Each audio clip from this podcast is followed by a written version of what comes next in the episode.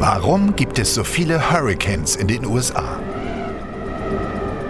Hurricanes gehören zu den tropischen Wirbelstürmen. Mit extremen Windgeschwindigkeiten und heftigen Niederschlägen richten sie große Schäden an und sind deshalb gefürchtet.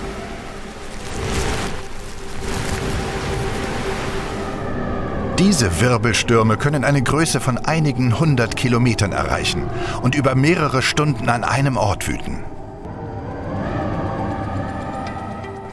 Sie bilden sich über großen Wasserflächen rund um den Äquator. Die müssen mindestens 26 Grad Celsius warm sein. Nur Stürme, die im Atlantik und im Ostpazifik entstehen, werden Hurricanes genannt. Von Juni bis November ist Hurrikansaison. Dann verdunsten große Wassermengen und steigen mit der warmen Luft auf. Weil unsere Erde eine sich drehende Kugel ist, werden die Luftmassen nördlich und südlich des Äquators abgelenkt. Sie beginnen sich zu drehen, riesige Wirbel entstehen. In dessen Mitte befindet sich das sogenannte Auge, eine wind- und regenfreie Zone mit wenigen Wolken im Zentrum des Hurrikans. Wenn sich die Wirbelstürme in den tropischen und subtropischen Breiten gebildet haben, ziehen sie meist nach Westen bis Nordwesten. Auf dem Atlantik bringt eine solche Zugbahn die Hurricanes oft in die Nähe der Ostküste der USA, wo der warme Golfstrom als Energiequelle für heranziehende Hurricanes wirkt.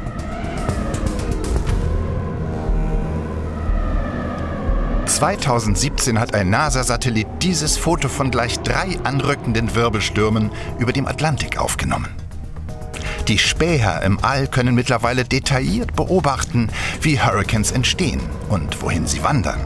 Auf welchen Bahnen alle Wirbelstürme innerhalb eines Jahres über den Atlantik zogen, zeigt dieses Bild.